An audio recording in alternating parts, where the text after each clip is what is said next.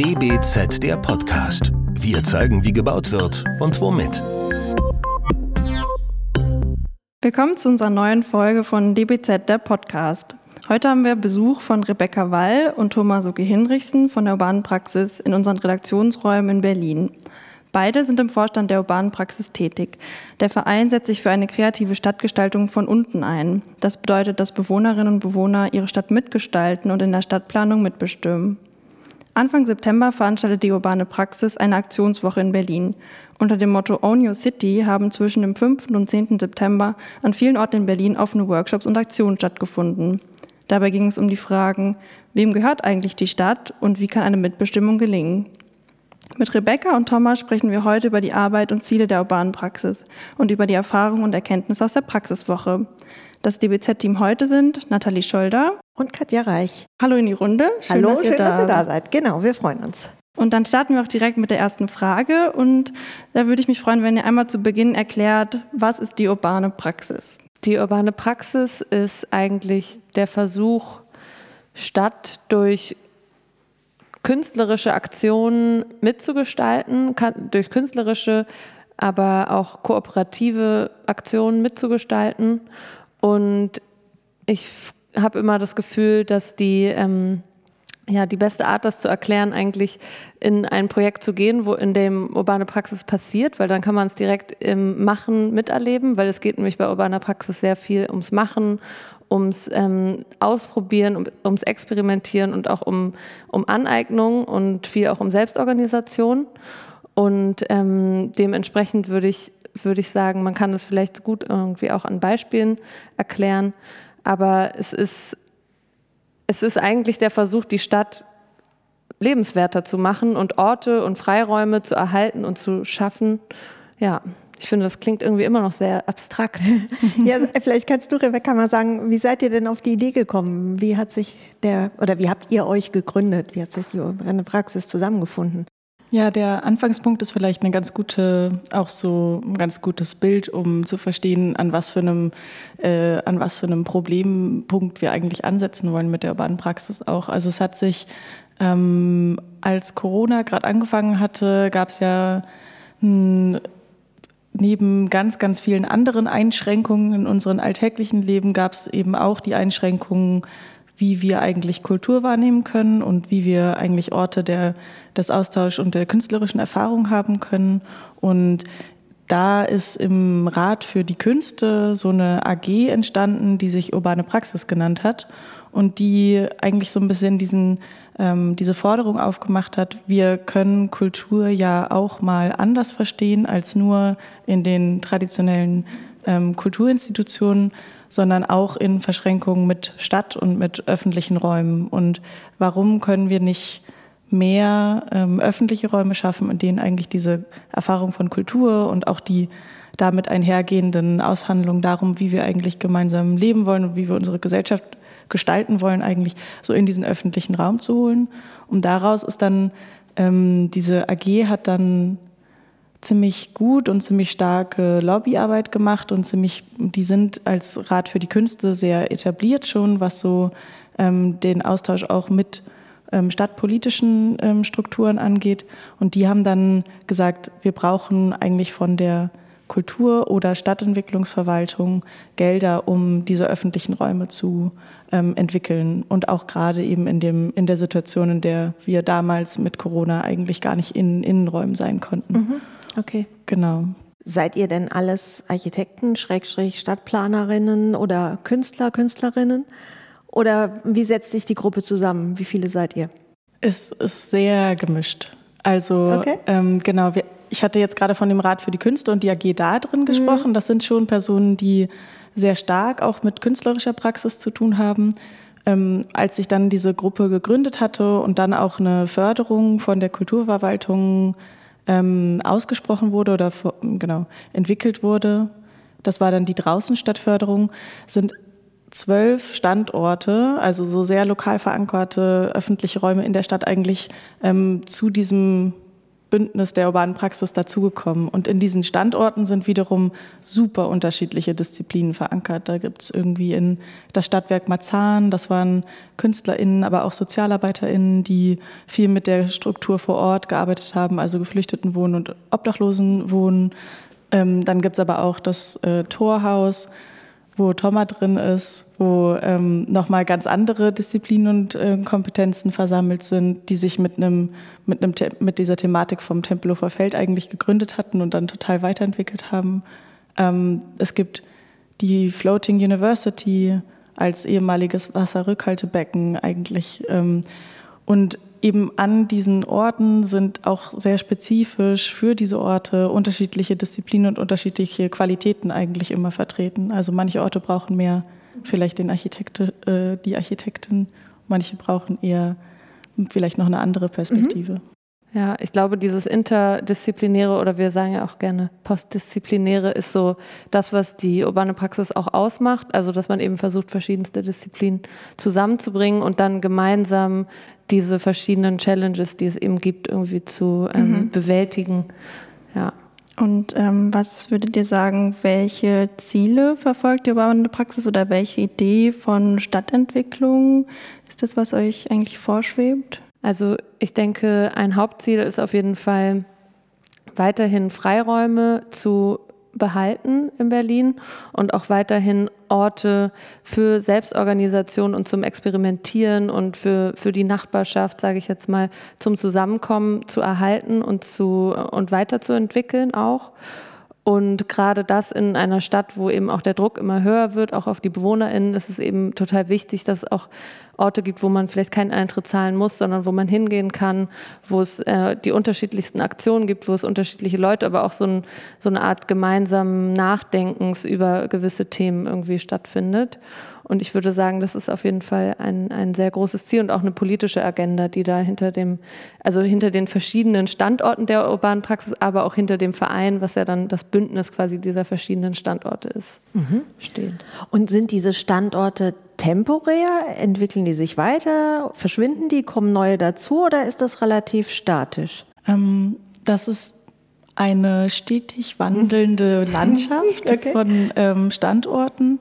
Ein Grundanspruch von der urbanen Praxis ist aber schon zu sagen, wir sind keine Eintagsfliege. Wir sind nichts, was ephemer aufpoppt und irgendwie konsumierende, zu konsumierende Orte schafft, sondern wir sind ein Netzwerk, was explizit den Anspruch hat, zu sagen, wir sind lokal verortet, wir sind mit dem Kontext vernetzt, wir bleiben, wir, wir kommen vielleicht auch erstmal ohne Idee und lassen uns informieren, was eigentlich diese Standorte brauchen oder diese Flecken in der Stadt. Insofern, wir haben schon eigentlich mit den ähm, Standorten, mit denen wir gestartet hatten, mit diesen zwölf, da sind fast alle noch von ähm, gerade aktiv. Ähm, und Gleichzeitig sind diese Standorte natürlich wie alle anderen Orte in dieser Stadt genau den gleichen Druck ausgeliefert, dass es natürlich immer Entwicklungsdruck gibt, immer Vorstellungen. Das kommt dann auch darauf an, haben wir haben wir es mit privaten InvestorInnen zu tun? Haben wir es mit einer öffentlichen Hand zu tun? Also da, da ist viel, ähm, auch da wiederum viel Diversität. Ja, und ich würde schon sagen, dass oft sozusagen die Zwischennutzung ein Eingangstor ist für urbane Praxis. Also, dass man eben über eine Zwischennutzung einen Ort bespielt und eben dann dort ähm, ganz neue Welten irgendwie aufmacht, aber dann natürlich zieht das auch mit sich, dass eventuell nach einer Zeit diese Zwischennutzung vorbei ist und dann eben der Ort geschlossen werden muss. Ähm, aber es passiert auch öfter mal, dass eben sich dann an diesen Standorten wirklich so interessante neue Konstellationen entwickeln, dass eben auch entweder VermieterInnen oder die Stadt sagen, das wollen wir weiterhin fördern, das wollen wir hier weiterhin haben und verstetigen. Also das ist schon auch immer irgendwie äh, eine Option, die es gibt. Gut, dann würde ich sagen, äh, gehen wir doch vielleicht noch ein bisschen mehr in die Praxis. Also im Vortext äh, haben wir gehört, ihr hattet jetzt eine sogenannte ja, Praxiswoche äh, hier in Berlin Anfang September. Da haben diverse äh, ja, Aktionen äh, in der ganzen Stadt stattgefunden. Und vielleicht könnt ihr da noch mal äh, kurz sagen, ja, wie es zu dieser Idee kam und was genau ihr da umgesetzt habt. Also die Idee ist eigentlich entstanden auch im Urbane Praxis Verein, der ja so auch so aufgebaut ist, dass wir eigentlich so verschiedene Koordinationskreise auch haben, irgendwie um verschiedene Aktionen zu bilden. Das heißt, ähm, verschiedene VertreterInnen von Standorten sind, sitzen dann in so einem Kreis zusammen und überlegen eben, wie wir diese Praxiswoche gestalten wollen. Und ähm, die Idee ist schon, dann nochmal wirklich laut zu werden und auch so öffentlichkeitswirksam zu zeigen, was urbane Praxis ist und was urbane Praxis auch sein kann für die Stadt. Und gerade in diesem Fall war ja das Motto Own Your City und da haben wir wirklich auch gesagt, es geht darum, nochmal ganz klar aufzuzeigen, was äh, gerade auch mit der politischen Situation, die wir in Berlin haben, wie wichtig es da ist, auf den Tisch zu hauen und sagen, wir brauchen, also wir müssen diese ähm, ein Recht auf Stadt behalten und wir müssen das weiterhin ausbauen. Und dementsprechend haben wir auch die Einträge eigentlich, die wir bekommen haben. Also es konnten sich dann verschiedene Leute bewerben und danach haben wir das dann auch ausgewählt. Also eben versucht auch ein, ein Programm zusammenzustellen, was auch eine politische Agenda hat. Mhm. Ähm, euer Motto war ja Own Your City. Habt ihr da ähm, oder worauf habt ihr bei der Auswahl dann besonderen Wert gelegt bei den Bewerbungen, die euch erreicht haben? Ja, es ging schon darum, ähm, aktivistische Formate zu fördern und auch Formate, die vielleicht auf die Straße gehen, die, ähm, die auch Probleme an, anprangern oder vielleicht auch Lösungen ähm, zeigen und erfahrbar machen. Und ähm, ich glaube, ja, das war auf jeden Fall was, wo wir darauf geachtet haben bei der Auswahl. Ja, es gab auch noch so eine äh, Residency, also ein Residency-Programm äh, also bevor die urbane Praxiswoche gestartet ist oder die Praxiswoche gestartet ist, haben wir ein ähm, fast ja, anderthalb monatiges Residency-Programm gehabt, wo wir nochmal explizit auch marginalisierte Gruppen eingeladen haben, ein Projekt zu machen und die haben dann auch finanzielle Unterstützung bekommen und äh, da haben wir dann auch drei, drei Residencies aus gesucht, die eben den Fokus auf marginalisierte ähm, Bevölkerungsgruppen in der Stadt hatten. Mhm. Residency bedeutet das, die konnten also bei euch, ihr habt dann einen Raum zur Verfügung gestellt und du sagst auch Geld, dass sie dann ähm, quasi ihre Aktion vorbereiten konnten, oder? Ja, also Raum nicht unbedingt, weil wir, also wir haben zwar ein Büro für den Urbane Praxisverein, aber das ist, also das hätten die auch nutzen können, aber die haben sowieso sehr ähm, dezentral gearbeitet, also die Projekte, die sie gemacht haben. Und deswegen haben wir eher die Plattform und eben finanzielle Unterstützung geboten. Genau, und was vielleicht da nochmal interessant ist, ist ähm, jetzt aus dieser Entwicklung, wie sich der Verein irgendwie weiter und weiter aufstellt, ist ähm, die erste urbane Praxiswoche, die wir letztes Jahr gemacht haben, war ähm, eigentlich aus dieser Idee heraus entstanden, dass wir ganz stark in dieser ersten Aufbauphase des, der Plattform daran gearbeitet haben, dass VerwaltungsmitarbeiterInnen und Politik auch so ein bisschen mitkriegen, was eigentlich urbane Praxis ist und das wirklich zu vermitteln über diese Orte und über die Gelegenheit, zu Besuch zu kommen, irgendwie diesen Modus, der vielleicht total schwierig greifbar ist, wenn man gar nicht an diesen Orten ist, die so super in, selbst organisiert, super improvisiert sind, das wirklich in so einer Erfahrbarkeit irgendwie zu, ähm, zu verdichten. Und darüber hatten wir diese erste Woche gemacht und in der zweiten Woche ähm, ist jetzt eben hinzugekommen, dass wir dieses Residency-Programm ähm, aufgebaut haben, weil wir gemerkt haben, die urbane Praxis baut sich immer weiter auf. Wir sind immer mehr Menschen und trotzdem gibt es natürlich Perspektiven und Themen, die wir noch nicht abdecken. Und deswegen haben wir auch diese Residencies eingeladen, um so eine ähm, auch Diversitäts irgendwie so Entwicklung von dem Verein so ein bisschen anzustoßen und zu sagen, Themen, die wir noch nicht abdecken können, können wir uns dann nochmal Gruppen einladen, die eigentlich dieses Wissen schon haben und auch mit reinbringen können.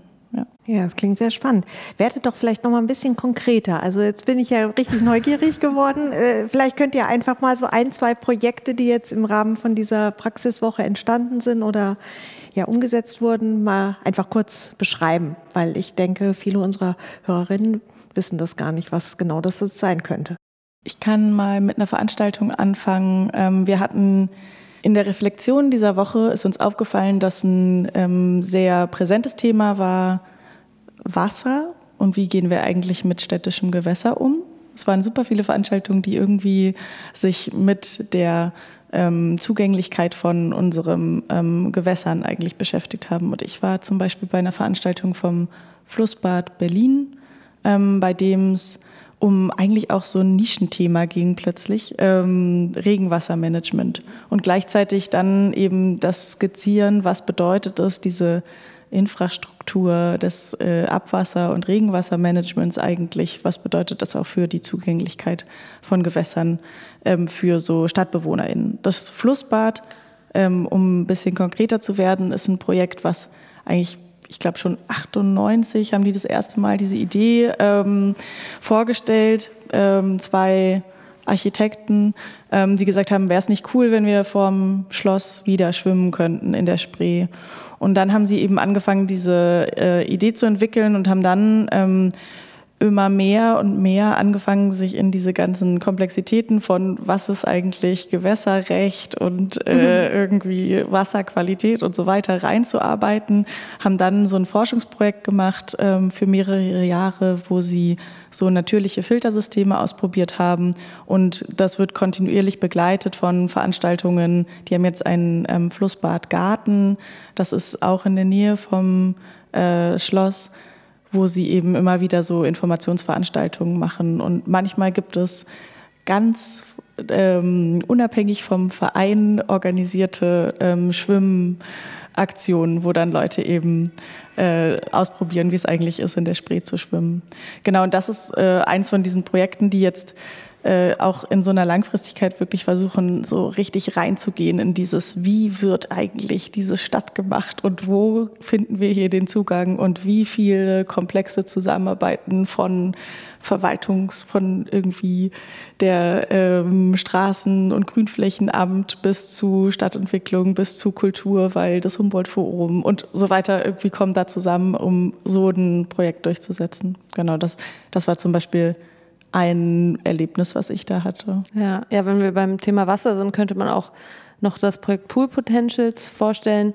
Die finde ich auch immer ganz gut illustrieren, was ähm, eigentlich noch für städtische Möglichkeiten sind. Zum Beispiel sind ja die Schwimmbäder und die, ähm, die werden ja alle nur im Sommer benutzt. Das heißt, die Frage ist, was kann man eigentlich in diesen öffentlichen Bädern im Winter veranstalten? Und die haben da auch ja, diverse Ideen schon entwickelt von irgendwie Saunalandschaft, ja, über Gesprächsreihen und ähm, all solche verschiedenen Ideen. Und das, äh, die haben eigentlich auch gerade eher wie so ein Forum gegründet, wo man eben über die Ideen nachdenken kann und versuchen jetzt auch UnterstützerInnen zu finden für diese Idee. Aber so richtig künstlerisch klingt das jetzt alles noch nicht. Also, weil mhm. wir ganz am Anfang ja von den äh, Künstlerinnen gesprochen haben. Wie sieht's, gibt's da irgendein Beispiel auch? Also zum Beispiel Teil von den Residencies war jetzt eine Gruppe, die heißt Spätifunk. Die haben mit verschiedenen, ja, die haben mit verschiedenen BesitzerInnen von Spätis gesprochen und gerade eben auch das Thema so migrantische Backgrounds äh, in den, äh, also ins Visier genommen und haben eben mit verschiedenen Späti-Besitzerinnen gesprochen und dann so deren Geschichten aufgearbeitet und eine Ausstellung gemacht am ähm, Gichinkondo am Kotti. Ähm, bei, in diesem Haus im Kotti, was aufgebaut wurde von der Mieterinitiative Kotti und Co. Da haben die so ein, ähm, ja, wie so ein Späti-Panorama quasi ähm, aufgebaut und dort eben diese, diese verschiedenen Geschichten ausgestellt. Oder die eine andere Residency war die Gruppe Kunstfelsen, die sich eher mit, der, mit Wildtieren in der Stadt auseinandergesetzt hat und auch der Marginalisierung von Tieren in der Stadt und wie, ja, wie, wie diese an den Rand gedrängt werden eigentlich und ähm, haben so einen fünf Meter hohen Turm aufgestellt, direkt am Dragoner-Areal, von dem aus man eben Wildtiere beobachten kann. Also man steigt nicht auf den Turm, sondern es gibt dann so ein System, dass man von unten über so Spiegel dann ähm, eben die Perspektive wechseln kann. Ähm, das ist aber auch ein, also auch ein architektonisches Projekt, würde ich sagen, aber mit einem künstlerischen Ansatz. Ja. Ähm, wir haben in Lichtenberg jetzt über den Sommer eine Brache bespielt, wo wir mit Jugendlichen zusammengearbeitet haben. Da ging es darum, was das eigentlich so junge urbane Praxis, was haben Jugendliche für eine Perspektive auf Freiräume. Der Claim war auch so zusammen mit Jugendlichen Stadt zu gestalten und irgendwie Orte für sie zu gestalten und sie auch zu ermächtigen, äh, mit Werkzeugen zu bauen und sich eben Dinge selber zu gestalten. Und da haben wir dann im Rahmen der urbanen Praxis oder der Praxiswoche den Jungenbrunnen gebaut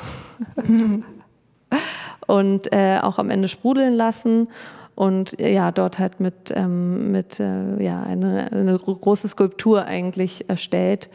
Und ähm, ja, das sind schon, ich würde schon auch sagen, künstlerische, alles künstlerische Ansätze, aber es ist nicht im klassischen Sinne Kunst. Und ich glaube, das ist auch das Interessante eigentlich an der urbanen Praxis, dass es eigentlich die Vermischung von Architektur, Kunst und Sozialem ist und unterschiedlichste Dinge dabei rauskommen können. Ja, wir haben jetzt gehört, das sind, würde ich vielleicht auch sagen, kreative Versuche mit Problemstellen oder auch Potenzial in der Stadt einfach umzugehen, oder? Und Lösungen zu finden, die die, die Stadt lebenswerter machen und die auch Bedürfnisse abdecken, ganz, ganz unterschiedlicher Menschen. Und ähm, zum Stichwort Langfristigkeit habe ich mir auch im Zuge der urbanen, ähm, ja, der Praxiswoche Gedanken gemacht. Ich war auf einem Straßenfest im Arkadienkiez, wo es darum ging, einfach mal zu schauen, wie schafft man das eigentlich, die Straße zu sperren, den Kiez zu nutzen und unterschiedliche Aktionen zu machen. Ähm, es gab dann eine riesige Spielstraße, die auch unglaublich gut angenommen wurde und verschiedene Aktionen, wie zum Beispiel, dass wir ähm, mit der App iNaturalist die ähm, Pflanzen eingescannt haben und uns mit der Vielfalt auseinandergesetzt haben und wir haben uns auch mit dem, mit dem, mit dem Zustand der Bäume in der Akazienstraße beschäftigt. Und ähm, da habe ich mir aber am Ende des Tages so gedacht, dass äh, es jetzt eigentlich die ganz große Herausforderung ist, wie man das langfristig sozusagen fortführen kann, diese Qualität. Also was bleibt sozusagen nach diesem einen Tag dieser Straßensperrung? Und ist das was, was ihr euch auch vielleicht ähm, nach dieser Woche gefragt habt oder wie habt ihr das so wahrgenommen in den einzelnen Aktionen? Die Woche war vorbei und ja, ich frage mich, habt ihr da als Verein schon die Gelegenheit gehabt, Bilanz zu ziehen und darüber nachzudenken? Ja, was du ansprichst, ist, glaube ich, total wichtig und auch was, was wir ähm, schon versuchen, sehr stark mitzudenken. Es ist im Rahmen der ersten Förderung, dieser Draußenstadtförderung, vielleicht ich hole noch mal ein bisschen aus. Ne? Ähm, mhm. Also der äh, diese, ich hatte vorhin von der ersten Förderperiode erzählt, die über diese Draußenstadtförderung lief. Und ähm, darüber sind eben zwölf Campusstandorte, so haben wir das damals genannt, von der urbanen Praxis gefördert worden. Ähm, da ist aber auch ein Projektfonds aufgebaut worden, der eher so ähm, kleinere Aktivitäten fördert, beziehungsweise Kollektive, die noch keinen eigenen Ort haben, die aber Lust haben, was umzusetzen. Ähm, von der Ausrichtung sind wir super ähnlich. Also der Projektfonds und der Verein Urbane Praxis sind, haben, glaube ich, so politisch die ähnlichen Ansprüche und haben so ein, ein ähnliches Verständnis davon, wie eigentlich ähm, das Zusammenleben in der Stadt verhandelbar gemacht werden soll über diese Aktivitäten. Und gleichzeitig will die urbane Praxis ähm, als Verein schon stark darauf äh, drängen, dass wir nicht nur so Spektakel, Kurzevents produzieren, ne? dass wir dann immer wieder irgendwie, dann kommen wir kurz mhm. zusammen, schaffen kurz ein Straßenfest und am Ende ähm, haben sich natürlich die Perspektiven der Personen, die an diesem Straßenfest teilgenommen haben, verändert und gleichzeitig ist dieser Zugang dazu dann dafür einzustehen, dass zum Beispiel diese Pflanze, die du gescannt hast, da bleibt, trotzdem irgendwie noch nicht gegeben. Und ja. Ähm, das ist, glaube ich, das, was wir versuchen mit dieser urbanen Praxiswoche stark zu machen, dass ähm, das immer ausgeht von diesen Orten, die wir aufbauen. Also wirklich mit äh, auch bei den Residencies, die sind an Orte gegangen wiederum, die irgendwie in der urbanen Praxis schon etabliert sind. Die sind, der Kunstfelsen zum Beispiel war auf dem Dragoner-Areal beziehungsweise Modellprojekt Rathausblock, was als ja schon sehr stark erkämpfte Stadtressource eigentlich dafür steht, zu sagen, wir müssen irgendwie langfristiger gucken, wie wir eigentlich unsere ähm, städtischen Ressourcen sichern und zugänglich machen. Und da geht es jetzt auch immer wieder darum zu sagen, wir richten uns eben nicht nur an ähm, StadtbewohnerInnen, die in der Nachbarschaft sind oder so, sondern wir sind auch stark darin interessiert, immer mit Verwaltung und Politik im Gespräch zu bleiben, um eben so ähm, Infrastruktur verändernde Positionen zu erreichen. Also wenn wir, ähm, wir haben eine urbane Praxis-Bustour gemacht zum Beispiel, wo wir explizit VerwaltungsmitarbeiterInnen und PolitikerInnen eingeladen haben, um denen diese Standorte zu zeigen irgendwie.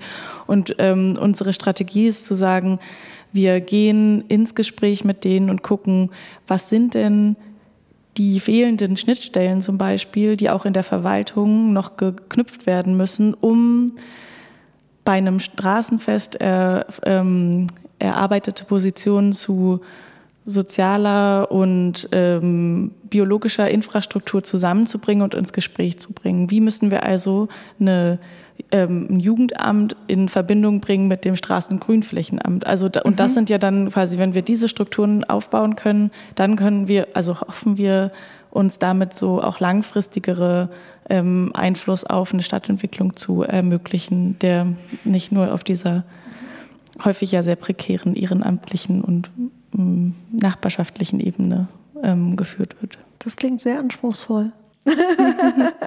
ja, aber äh, ne, Chapeau, wirklich, ähm, weil ich denke, gerade Verwaltung äh, zu knacken ist äh, sicher nicht ganz einfach. Und ähm, wie war denn äh, da jetzt zum Beispiel bei der Bustour so die Resonanz? Also wie reagieren äh, denn die Mitarbeiterinnen und Mitarbeiter aus den entsprechenden Ämtern auf eure Aktionen?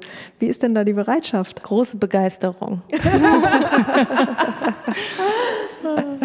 ja. Ja, ich meine, solche Momente wie die Bustour sind natürlich für alle Beteiligten total super, weil man sich auch ein bisschen informeller kennenlernt, weil eben dieses, die Orte zu sehen, zu sehen, was da passiert, natürlich einen sehr viel größeren Eindruck macht, als einfach drüber zu sprechen. Also ich merke auch schon wieder hier im Gespräch, dass es doch sehr abstrakt oft wird, aber wenn man dann dort ist, dann merkt man ja auch direkt, was eigentlich gemeint ist mit dem, was wir da versuchen und auch dann Andererseits verstehen wir natürlich auch besser die Probleme innerhalb der Verwaltung, weil natürlich auch oft gesagt wird, ja, wir wollen die Dinge natürlich auch nicht künstlich schwieriger machen, als sie sind, aber es gibt eben diese oder diese Hindernisse auch in der Struktur oder ähm, oder so. Und deswegen war ist das eigentlich also total super, auch so ein gemeinsames Nachdenken dann, was danach noch stattgefunden hat. Ich glaube, also ich war nur bei der ersten Bustour dabei, aber ich glaube, bei der zweiten war das auch noch dabei. Und ähm, ich glaube schon, dass das dass es eben auch darum geht, diese, diese, dieses Netzwerk oder, oder eigentlich diese, ähm, diesen Austausch auch zu, zu verstetigen und eben auch durch den Verein, der ja dann auch eine Netzwerkstelle hat, die auch ähm, da wirklich arbeitet, was ja oft in den Standorten auch nicht unbedingt der Fall ist, eben weil man nur Projektgelder hat und dann irgendwie nur im Sommer drei, vier Monate ein Projekt hat und nicht das ganze Jahr über sozusagen eine bezahlte Stelle hat. Und dann gibt es eben diese Netzwerkstelle im Urbane Praxisverein, die ja auch die ganze Zeit auch AnsprechpartnerInnen sein können für Politik und Verwaltung. Und das ist, glaube ich, einfach auch super wichtig, gerade in diesem Feld, wo es eben oft keine Ansprechperson mehr gibt, nachdem das Projekt mhm. zu Ende ist. So. Kannst du mal ganz kurz sagen, diese Netzwerkstelle, wo befindet sich die in der Stadt? Die Gibt's ist davon eine oder? Ja, vielleicht ist auch der Name ein bisschen irreführend, aber die Netzwerkstelle mhm. ist eigentlich wie sozusagen das ähm, operative Organ vom Urbane Praxisverein und die haben ein Büro am Mehringplatz 8 was ist auch die, das ist auch der Ort, von dem ich eben kurz sprach, äh, dass wir denen auch den Residencies hätten anbieten können. Und äh, dort sitzen eben zwei Personen, die äh, die Netzwerkstelle bilden, plus nochmal zwei Personen, die Öffentlichkeitsarbeit machen. Und wenn wir unseren wöchentlichen Joe Fix haben, dann kommen eben auch die VertreterInnen aller anderen Projekte in diesen Raum und dann wird gesprochen. Es ist aber auch meistens hybrid. Ja, der Vorstand trifft sich auch dort. Also Rebecca und ich sind im Vorstand der Urban, vom Urbane Praxisverein. Ja. Neben wie vielen anderen Personen noch? Drei andere. Also insgesamt okay. sind wir mhm. fünf. Ja. ja. Ähm, ihr hattet eben schon erzählt, dass es schon mal im letzten Jahr so eine Praxiswoche gab. Ähm, ist das also eine jährliche Aktion? Soll im nächsten Jahr wieder eine, eine Praxiswoche stattfinden? Das wäre toll. Ja, in der Reflexion der diesjährigen Praxiswoche haben wir festgestellt, dass ähm, schon auch ein Ziel ist, ähm, Strukturen mit der Praxiswoche Strukturen aufzubauen, die wir eh brauchen für den Verein. Also jetzt zum Beispiel dieses Jahr so ganz ähm, praktisch, aber haben wir es darüber geschafft, einen endlichen Kalender auf der Website zu ähm, etablieren. Und damit können wir jetzt weiterarbeiten und äh, weiter und besser äh, sichtbar werden, was eigentlich die urbane Praxis Aktivitäten sind. Ähm, wir haben damit aber auch neue Leute ähm, in den Verein holen können. Wir haben neue Themen reinbringen können. Und das ist was, was wir uns auf jeden Fall vornehmen, für die kommenden Jahre wieder so zu machen. Die Idee wäre vielleicht, dass wir uns überlegen, so ein Jahresthema zu definieren. Wir hatten das, äh, ich glaube, mit den letzten Jahren ging alles noch so ein bisschen drunter und drüber und wir haben irgendwie angefangen, es war super äh, politisch relevant. Im letzten Jahr haben wir zum Ende des Jahres waren die neuen Wahlen. Wir mussten alle unsere Bekanntschaften, alle unsere Beziehungen und alle diese Vertrauensarbeit, die wir geleistet hatten, mussten wir wieder umstellen. Wir müssen jetzt neue Menschen kennenlernen aus der Politik und Verwaltung. Mm, und gleichzeitig würden wir ähm, gerne ganz spezifisch auch Themen ansprechen als urbane Praxisverein. Und damit, äh, da sehen wir dann auch die so eine Woche eigentlich als total gutes Format, um immer wieder auch sich einmal so zu öffnen und wirklich der ganzen Stadt zu zeigen, was, was eigentlich urbane Praxis ja. sein kann. Und es scheint ja funktioniert zu haben, dass ihr zum Beispiel auf uns aufmerksam geworden stimmt, seid, genau, weil ja. genau. dann wird auch einfach wahnsinnig viel Inhalt produziert in dieser einen Woche, was eben sonst vielleicht so ein bisschen verloren geht in den einzelnen Standorten und dann eben da nochmal gebündelt und äh, viel auch delegiert, also Aufmerksamkeit auch dann wieder delegiert an die einzelnen Standorte. Also das ist, glaube ich, so ein bisschen auch die Rolle vom Verein, dass man eben diese unterschiedlichsten Perspektiven von der ganzen Stadt so zusammenbringt und dadurch aber auch die Aufmerksamkeit wieder nach außen irgendwie bringt. Also auch wie nach Hellersdorf oder Marzahn oder so, wo ja auch Projekte stattfinden. Cool. Das ist jetzt natürlich alles sehr Berlin-spezifisch, sag ich mal. Äh, wisst ihr von vielleicht ähnlichen Aktionen oder Vereinen in anderen Städten? Gibt es da irgendeinen Austausch? Auch auf einer breiteren Ebene? Ja, auf jeden Fall. Okay, interessant. Äh, ja, es gibt schon, also deutschlandweit auch ähm, Projekte, die ganz ähnliche Agenda haben oder ähnliche Ziele auch haben. Ich glaube, der Urbane Praxis e.V. als solcher ist schon irgendwie einzigartig so in Deutschland. Also wir kriegen auch viel Feedback eben von Projekten, die wie bei uns die Standorte wären, sozusagen, die in anderen Städten sind, die sagen, boah, es ist toll, dass ihr diesen Schirm habt und ihr gemeinsam eine Stimme bildet. Und das macht halt so nach außen auch einen sehr starken, sage ich jetzt mal, äh, vereinten Eindruck und ähm, dementsprechend ja gibt es da schon auch immer wieder Kontakt. Also ich meine, Rebecca, du warst ja auch schon unterwegs und hast auch irgendwie auf verschiedenen Konferenzen und so gesprochen auch über den Verein. Ja, genau. Also ich glaube, was so die ähm, am nächsten liegende andere Plattform ist, mit der wir stark zusammenarbeiten, ist die Urbane Liga, die ja auf Bundesebene ähm, junge StadtmacherInnen zusammenbringt, die auch so sehr ähnliche Projekte starten. Ähm, wie Tom aber schon gesagt hat, sind das eben häufig dann auch mal in einer Stadt ein Projekt oder irgendwie sowas. Und das ist natürlich auch einfach mit Berlin und der Dichte der Personen, die hier kreativ und aktiv sind, irgendwie immer äh, sehr spezifisch.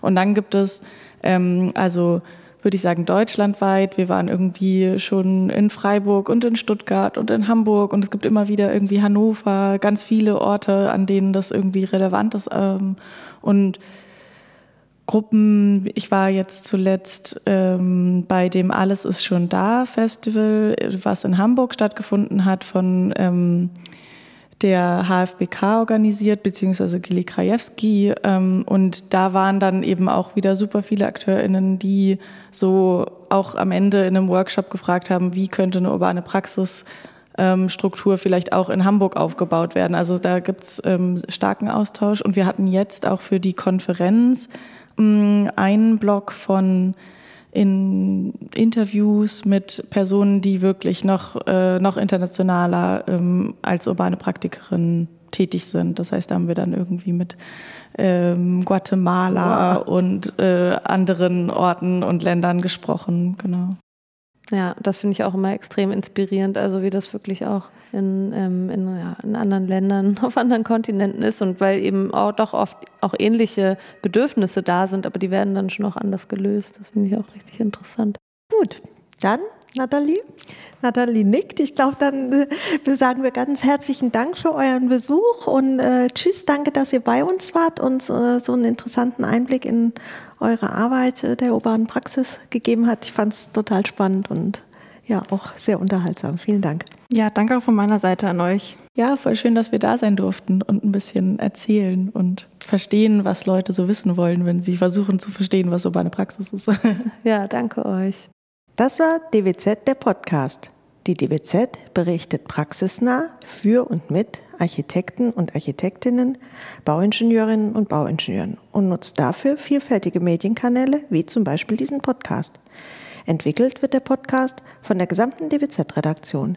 Wenn ihr unsere Arbeit unterstützen möchtet, könnt ihr das am besten, indem ihr das Magazin abonniert und dem Podcast fünf Sterne verleiht. Der DBZ-Podcast wird von unserem Tonmeister Lynn Meisenberg abgemischt. Mehr Informationen dazu auf dbz.de.